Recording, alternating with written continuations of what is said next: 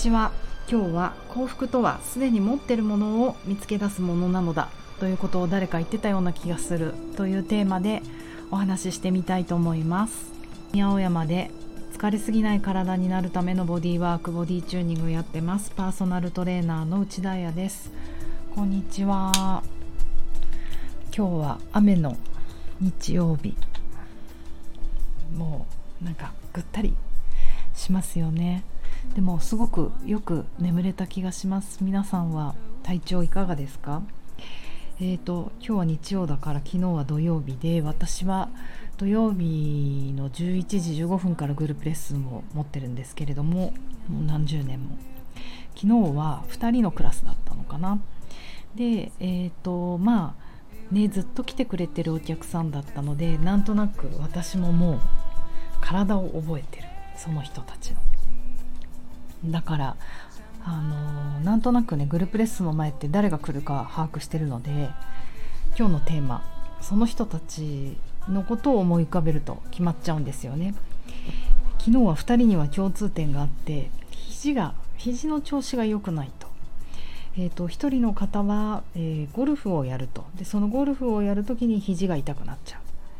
う。もう1人の方は昔骨折したことがあってあのうん肘がまあ痛くなりやすい。で2人ともどういう風になってるかっていうとあの肘がね反りすぎちゃう。いわゆる hyperextension というやつなんですね。あのサルテですよサルテ。そして何を隠そう。私も結構な猿手 hyperextension なんですね。なのでもう3人の hyperextension の回ということで肘ねいいアプローチできないかなと思っていろいろやってみました。結局自分もねもうずっとそれが悩みだったんですよね。私は上半身の筋力があのとても弱い。3歳2歳3歳幼稚園に入園する前に右手のなんか右手骨折しちゃったんですよ。肩だったと思います。だから結構ねギブスをずっとあの幼少時にしてて幼稚園の制服着るのも一苦労でキャプテンクックフックみたいにあのなんか三角形の三角筋をしてギブスしてなんか幼稚園バスに乗ってる姿を見るとお母さんがなんか腹抱えて笑ってるのを ひどいよね。思い出します。それしか覚えてないかも。とにかくもう着替えるのが辛くて仕方なかった。なんで骨折したかというと体操教室に行っていて平均台から落っこっちゃったんですよ。で私当時まん丸に太っていたので太ってるとかでかかったんですよね。だからあの自分の体重が支えきれずとかいうか全体重が肩に乗って折れちゃったんだと思うんですけれどもそういうこう多感な多感というか体を鍛えなきゃいけない時期に一切手の運動してこなかった。マット運動とか跳び箱とかもずっとサボってたかな。跳び箱とか足で蹴ってなんか7段とかジャンプして乗って越えたりしてた。すごい脚力ですよね。まあそんなこともあり手は弱いんですよ。だからヨガをやるようになって逆立ちができるようになった時にちょっと人生が変わりました。体の使い方が変わることによってやはりこう性格も変わるというかとてもあの日本人っぽい性格だったと思うんですよね。発言もあんまりしない。うん、下半身が大きくて上半身が細すぎて欲しいものは手に出せないみたいな。それってあのまあ女性的なシルエットだけど、まあ、性格で言うとあの保守的、うん、だけどやっぱりね上半身逆立ちできるようになってから結構いろいろ発言できるようになったり発信できるようになったり欲しいものはつかみ取ったり。まあやりすぎると攻撃しすぎる人というね、まあ、気をつけてます。えーと、そこで 自分の研究の結果何が大事かっていうのは肘を守るためにえ結局前鋸筋という筋肉なんですね。えーと、肩甲骨と背中の肋骨をつなぐ間に筋肉がありまして前鋸筋の鋸ってノコギリ金辺に住居の居って書いてノコギリなんですけど前鋸筋だからノコギリみたいにあのシャッシャッシャってなってついているボクサーの人があのものすごい前の腹筋じゃなくて横もなんかなんかしゃ、うん、ノコギリみたいな筋肉あるじゃないですか。体のサイド。あれです。あれ。だからパンチして引くとかそういう筋肉なんですよね。その筋肉で、えーと、しっかりと肩甲骨をはめておくようにできると,、えーと、腕がハイパーにあの反りすぎなくなってくる入らなくなってくるんですね肘が。えーと、と前腕肘から下の骨と肘から上の上腕をまっすぐ並べられるようになるとそれって結構筋力で止める力だったりするんですよ。うん、やはりあの女性ってその体幹、うん、トルソーの筋力が弱いのででも手はいっぱい動かしたり使わなくちゃいけない。もちろんそのゴルフをやったりとかフライパン持ったりとか子供抱えたりとか。だからあの腕の運動腕の筋肉でやったりしているとどうしてもその hyperextension の人は痛くなりやすい。肘や手首に負担もちろん肩にも。本当足も手もそうなんですけどいかにして手の運動腕の運動足の運動をボディのトルソーでできるようになるかっていうのが細いまま強くなれるポイントだと思います。あと外見的な問題じゃなくてね体がこうつながるよく全身バラバラで気持ち悪いっていう感覚の人多いと思うんですけどその体をつなげるとかよく言うじゃないですか。そのつながる感じが出てくると思います。ということでじゃああの前鋸筋って何で鍛えられるのっていう話なんですがそれはまあプランクとかね。でも昨日はプランクじゃもうちょっとつまんないかなと思ったのでいろいろやりました。うん日常生活では皆さん今目の前にテーブルがあったら椅子に座っていてそのテーブルをグイッと押して立つ時に脇使いませんか？その脇を使うことで肩甲骨が下がって肩が下がって首が長くなる。プールサイプールの中からプールサイドにグッと出る。お風呂から立ち上がる時とかにグッて下に腕を押すじゃないですか。その時に使う脇の力だったりします、まあ、要するにそれがしっかりすると肩甲骨が下がって肩が下がるっていうことなんですね。そんなことをまあいろいろエクササイズやったりマッサージしたりストレッチしたりして、えーと、と3人でやってきました。で面白い改めてね面白いなと思ったのは体のこの横って、えーと、この前鋸筋ってお尻も関係してる。当たり前当たり前というか構造上で考えてみるとそのトルソーと腕の付け根が前鋸筋になるじゃないですか。トルソーと足の付け根がヒップになってくるのでこの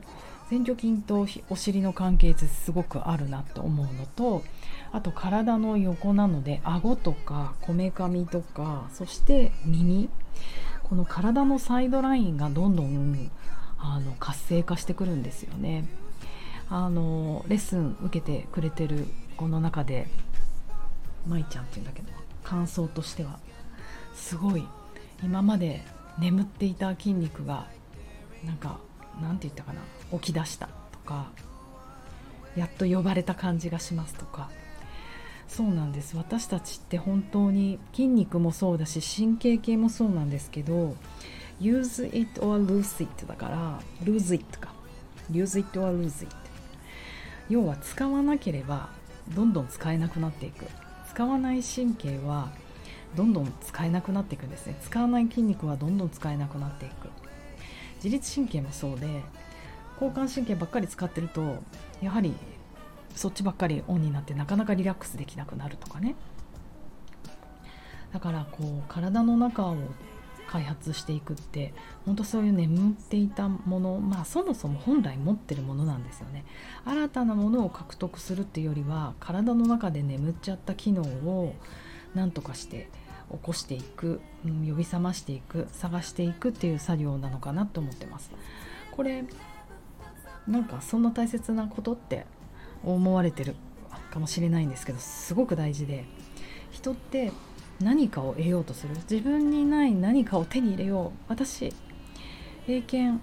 3級しかない。英検1級あれ？英検って上がれば上がるほどいいんだっけ？少なくなれば少なるほどいいんだっけ？分かんなくなっちゃいましたけどもう過去のことすぎて。英検1級がすごいとしたら持ってない英検1級を取りたいって思うともうそれだけでもうキュッてしません？手げんこつでグッて握っちゃったり心臓がキュッとする。ないものを得るってやっぱりファイトアフライトのすごい最たるものなんですよ。でもそもそも私たちには運動神経っていうものがあって感覚神経っていうものがあってあの子供の頃は体が柔らかくて体にも負担がかかってなくてあのいろいろ使えたはず。呼吸もこ赤ちゃんの時は深かった。肩であえぐようなぜいでした。呼吸なんてしてしてない。横隔膜呼吸は上手だった。腹式呼吸が当たり前のようにでできた。それが長く生きることによって大人になることによって重力の中でね戦ってる時間が長いから体が機能しなくなったりあと怪我したりね骨折したりとか筋肉断裂したりとかして老化あと残念老化で使えなくなった。でもそもそもできたものなんだ。だから思い出してみようって思うと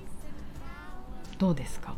そんな体緊張しなくないですか？持ってるから、うん、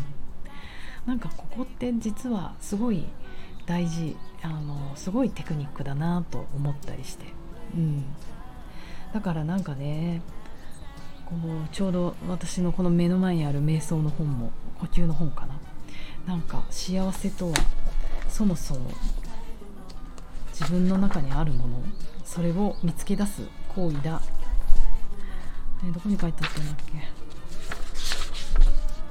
幸福とはすでに持ってるものを見つけ出す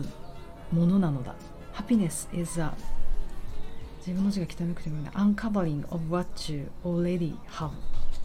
て書いてある。Happiness is the uncovering of what you already have もうすでに You already have だって持っている。それを思い出すっていうのは結構なテクニックなんじゃないかなと思って今日はお伝えしてみました。えーと、最後にまあ呼吸してね正座正じゃない正座じゃないですね。あぐらかいて座ってみて私も驚きだったんですけど雨降ってたけどあの気持ちよかったので窓を開けたままレッスンしてたんですね。そしたらこんな鳥って飛んでるんだっけっていうぐらい鳥の声がすごくよく聞こえていて私もあこんなやっぱ体側フォーカスすると耳こんなに聞こえるんだ。なんだかなんか耳音を前にある音をずっと拾っていたような気がしたんですけどワークした後は横から後ろ自分の頭蓋骨の後ろにから音が聞こえるようになった。横と後ろの声が聞こえる声じゃない鳥ねとかいろんな音クーラーの音とか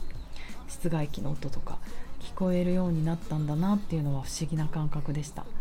それを一緒に受けてくれた2人も受けてあの同じように感じてくれて「鳥すごいね」ってみんなが言っていて面白かった。しかもあのレッスン受けてくれた子は通訳同時通訳の仕事をなさってる子なのでどうやって音が聞こえるかってもうね仕事に関わることじゃないですか。その自分の神経系とか体の状態によって音の聞こえ方も変わってくるっていうのが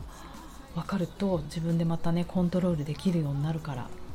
いいヒントになったら嬉しいな2人のヒントになったら嬉しいなと思って。そうあともう一人の子はもともと耳が耳の聞こえが悪い時があって耳鳴りすごいあのするっていう子だったんだけど面白いね。面白いよ。うん。そうだね。肘と関係あるのかもしれないですね。耳って。いいね。それもちょっとまた今度掘り下げてみたいと思います。では皆様日曜の良い午後をいい音聞いてください。